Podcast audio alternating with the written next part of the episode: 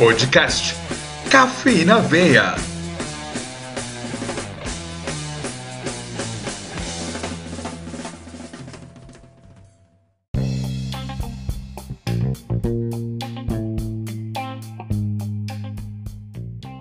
Olá, ouvintes! Aqui quem fala é Daniel Ayala, abrindo mais um Café na Veia. Hoje, o nosso podcast recebe um grande amigo. Trata-se de Frederico Gobi, instrutor pleno nas áreas de segurança do trabalho, qualidade, engenharias, gestão de pessoas, entre outras. Empresas como Servomar, TAN Linhas Aéreas, Latam Airlines, Grupo Fleury e Atlas Schindler fazem parte da sua vivência. Frederico, obrigado por ter aceito o convite. Assim, diante de sua vasta experiência, gostaria que você explanasse sobre o seguinte tema. Estamos vivendo uma pandemia nunca vista. Num dado momento, acreditamos que isso irá minimizar ou acabar. Desse modo, como você enxerga o mundo pós-pandemia para a segurança e saúde do trabalho?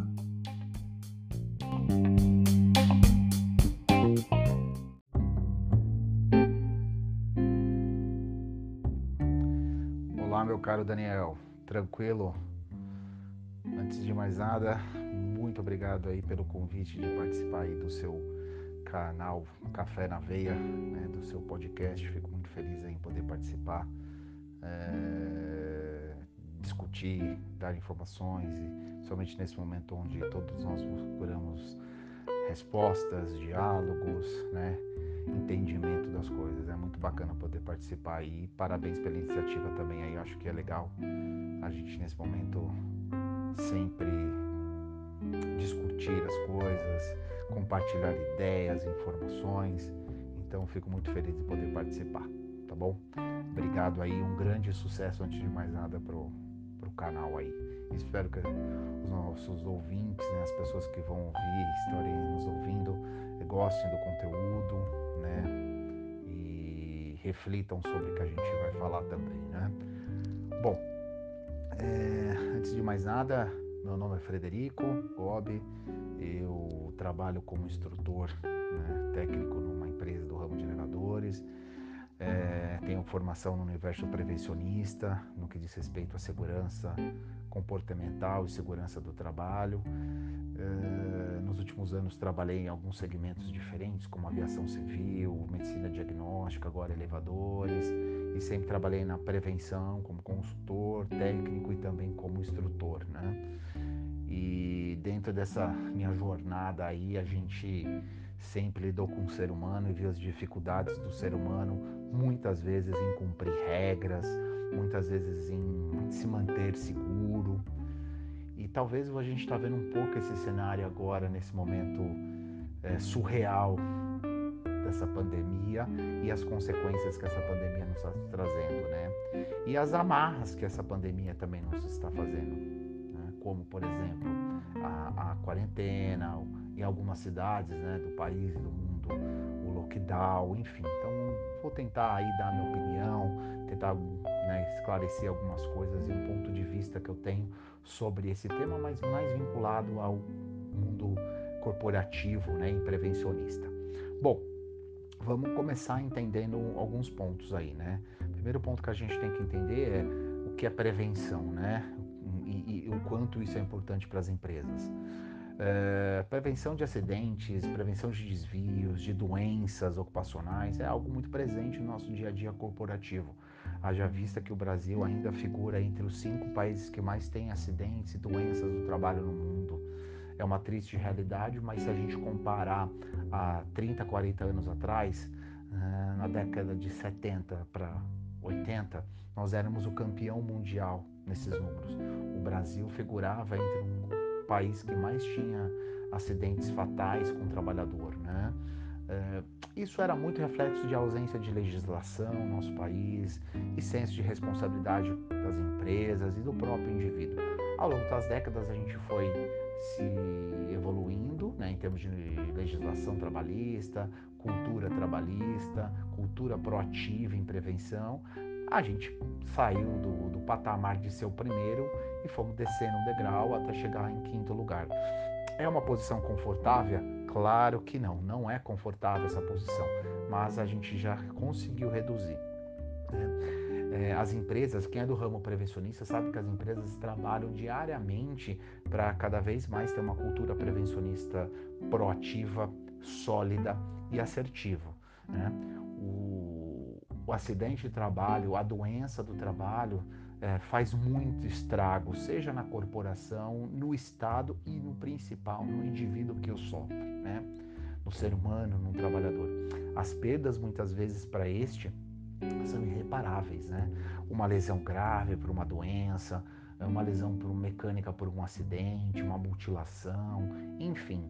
Eh, então, o conceito prevencionista é você sempre tem que estar o passo à frente do risco, porque produzir, seja numa linha de produção de uma montadora de veículo, seja numa linha de produção de uma pequena marcenaria, ou até quem está, por exemplo, trabalhando num escritório, na área corporativa, que está trabalhando com mobílias inadequadas, um posto de trabalho é, obsoleto, pode adquirir uma doença. Então, quem está nessa linha de frente, independente do mundo que trabalha, tem que se policiar. Mas as empresas têm as suas responsabilidades, né? E às vezes parece um jogo de gato e rato, porque parece que é, um quer uma coisa e outro lado quer outra coisa. A empresa quer produzir com menos custos e ter menos passivos. Por outro lado, tenho certeza que as pessoas querem voltar para casa de forma íntegra, saudável, segura. Só que o diálogo muitas vezes falha. Então, nós temos que ter muitos esforços para tentar convencer, acho que a palavra é essa, é, os dois lados, o quanto é importante investir em prevenção. Porém, é, essa pandemia mudou muita coisa. Vou dar um exemplo para você, né? Quando um profissional da área de engenharia de segurança trabalha numa, numa empresa, vamos supor, numa indústria, e vai lá na linha de produção, onde um produto está trabalhando com um produto químico tóxico, uma tinta, epóxi, pintando um carro, pintando uma peça lá na linha de produção, e ele vê o seu funcionário, né? É, tirando a máscara, usando uma máscara, uma luva, e o chama a atenção de forma positiva, né? É, para utilizar aquele recurso, muitas vezes vem na mentalidade de quem está sendo cobrado, né? Aquele sentimento assim, pô, entre aspas, né? Oh, o cara tá pegando no meu pé, o cara vem aqui só para reclamar, para pegar no nosso pé, para ficar usando essa máscara, isso aqui me sufoca, isso aqui incomoda, enfim. E aí hoje a gente está vendo um cenário diferente, né? Nós na sociedade, eu, você, todos os nossos ouvintes, quem está ouvindo a gente nesse momento, está aí vendo, a gente vai no mercado hoje em dia com máscara, a gente está vendo aí a, a, batalha das empresas por EPI da área de saúde, para os profissionais de saúde, que muitas vezes infelizmente falta. E aí você vê quanto esse EPI, né, sigla EPI, equipamento de proteção individual, ele é importante para a prevenção. Não é a principal medida de controle de prevenção, seja na indústria, nesse cenário que eu falei, ou agora, né? Mas é um dos controles de prevenção. Então hoje eu acho que quando a gente cobra um vizinho, um filho, um amigo, ó, oh, cadê a máscara? Você tá vindo aqui sem máscara? Não, você vai sair e põe a máscara. A gente tem total noção do que, por exemplo, um profissional da área de saúde passa muitas vezes. Se eu já fui cobrado por ele, hoje eu entendo o porquê né, dessa cobrança. Era o senso de responsabilidade e conhecimento de causa que aquele equipamento pode proteger a minha vida, a minha integridade. E hoje a gente está se colocando no lugar dele tentando entender o porquê disso. Então espero que o pós-pandemia, as empresas, os funcionários principalmente, começam a entender o quanto é importante fazer prevenção. E os indivíduos também, o quanto é importante usar uma luva, uma máscara, né? não só agora por conta da pandemia, mas lá no trabalho, um operário de uma construção civil que tem que usar um, um capacete, uma botina de segurança, o quanto isso é, é viável em termos de segurança. Claro que algumas coisas vão mudar na nossa cultura geral de prevenção. E tentar é, saber, antecipar o que vai mudar é muito difícil. Né? A gente tem um histórico muito grande de fake news e isso atrapalha muito, inclusive no mundo prevencionista. Né? A gente tem um termo, eu vou usar aqui, com pedir licença a todos, né? É o rádio peão na empresa, né? Olha, a rádio peão falou que, ó, o de segurança, o engenheiro de segurança vem aqui só dar advertência. Ó, se o cara vier aqui, o cara vai pegar advertência. Ou o lado ruim, ó, essa luva não serve para nada, isso aí os caras dá só para não pagar, é, é, é, ter um salário maior ou um adicional de periculosidade. Fechar aspas, né? Você vê que o, o, fake news ele sempre foi do nosso universo. Né? Se a gente olhar a nossa história, não vou entrar em detalhes, mas a nossa história como nação foi criada em fake news. Aquela coisa do descobrimento né, de Pedro de Escaraval, que pegou uma, um vendaval lá, um, um, né, um, umas tormentas no oceano e estava indo para as Índias e desviou o caminho e veio parar aqui no Brasil. Fake news, né? Sabe, o fake news acompanha a nossa história. E você vê que hoje se popularizou muito, né? É, por outro lado, isso mostra também que a nossa história também não tem heróis, né? É, a gente sempre vê alguém que quer o nosso bem, não como um herói para mim, pô, aquele cara lá me salvou, aquele cara quer a minha segurança, aquele cara veio me orientar de que isso é perigoso. Não, a gente vê muitas vezes como um cara que quer pegar no pé, a gente vê como um inimigo. Nós não vemos como um aliado, um parceiro, né? A gente está vendo isso até na nossa política, né? Esse racha que a gente está tendo nessas questões partidárias, um momento de pandemia onde não agrega nada, independente do, da, da, do, de partido político, de ideologia política ou filosófica. Né? Nós temos que respeitar o, ambos os lados. E vamos ser práticos, não existe só dois lados, tá? A direita e a esquerda, né? Bem e o mal. Não é uma briga contra o bem e o mal. Né? Não quero entrar nesse contexto político, né? Mas a gente tem que entender que ambos podem ter coisas positivas. É extrair essas coisas positivas. E até um copiar o que é positivo e de sucesso um do outro.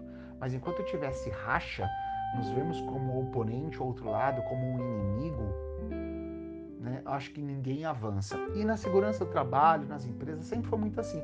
Eu sempre via prevenção, o operário via como segurança o seu inimigo.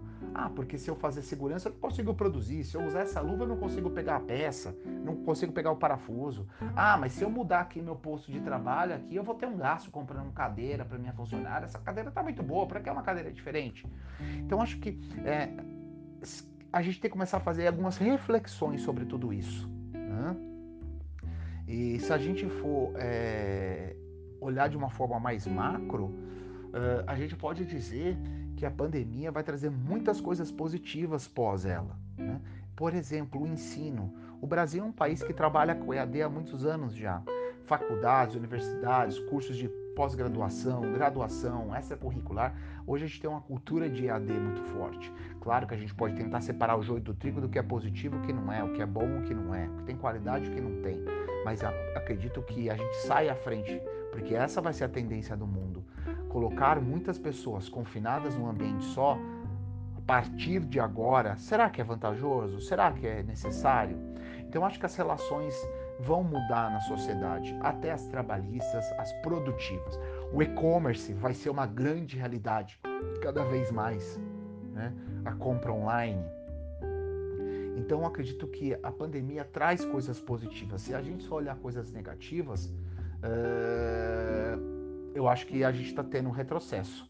Nós temos que olhar o que ela pode trazer de positivo para nós, se a gente pode colocar assim. Obviamente, as perdas das vidas, tudo isso há um grande custo e um fardo muito pesado, né? Infelizmente. Mas o que a gente pode, como sociedade, não só brasileira, paulista, é, sociedade global, mundial, né? O que, que a gente pode extrair de positivo?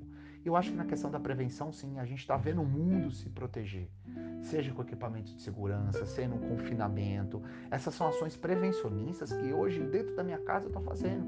Quem pensou, uh, Ayala, que há três, quatro meses atrás a gente chegava com compra do mercado, tinha que lavar tudo, tirava o sapato. Poucas pessoas faziam antes de entrar dentro de casa. Né? lavava a mão toda hora, se policiava em ficar em ambientes confinados. Isso era um mundo é, de Hollywood, né, de filmes. Hoje a gente está vivendo, a gente está vivendo essa história. Então acho que é, muitos aspectos positivos vão extra ser extraídos desse momento. Em que sentido? Vamos dar, dar né, esclarecer e dar é, exemplos. Né? A conscientização do ser humano para ele mesmo a conscientização do ser humano, seja ele trabalhador, o pai de família, o operário, o jovem operário, né? ou a própria dona de casa, né? o, o, o trabalhador informal, o quanto ele tem que produzir, ganhar o seu dinheiro, ganhar o seu pão do dia a dia, como a gente fala, mas também se proteger. Outra coisa, a gente está vendo as empresas aí se reformulando, que precisam produzir ainda com álcool gel, é, é, restrição, trabalho home office para não ter as pessoas confinadas. Olha só, as empresas foram obrigadas muitas vezes a fazer a prevenção, vou usar um termo aqui, não é tão adequado, mas vamos lá, na marra isso pode trazer frutos positivos. As empresas entender que era o momento de fazer prevenção necessário por conta dessa doença, mas isso pode se perpetuar lá na frente. Essa cultura prevencionista proativa das empresas e das pessoas pode se perpetuar e deve se perpetuar. Então eu vejo que o mundo pós-pandemia, falando em prevenção, ele vai ter um olhar diferenciado e mais positivo. Claro, é uma aposta. A gente vai ter que pagar para ver, né? Infelizmente, nós estamos pagando um alto preço. Ninguém gostaria que isso acontecesse no mundo. Ninguém pensou que isso aconteceria em 2020, mas aconteceu. Vamos tirar alguma coisa de proveito disso. Bom, espero ter contribuído aí com informação, Eala. É, acho que é um ponto de vista, dá para a gente discutir muito sobre isso, trazer informação, mas eu acho que inicialmente dá para a gente ter uma, uma ideia bacana do que seria, como seria. Quem está envolvido no mundo prevencionista, estiver ouvindo, sabe o que eu estou falando. Quem está tendo contato a primeira vez com esse mundo, talvez já teve uma ideia de como era antes e como isso pode ser positivo a partir de agora. Bom, espero ter contribuído aí para o seu canal. É, Ayala, é um prazer aí estar tá falando para você e para todo mundo que está nos ouvindo. E estou à disposição aí para demais debates, é, informações, diálogos. Só me convidar. Fico sempre à disposição de todos. Espero ter ajudado aí, contribuído com um pouquinho de informação aí. A gente precisa nesse momento. Muito obrigado. Grande abraço a todos.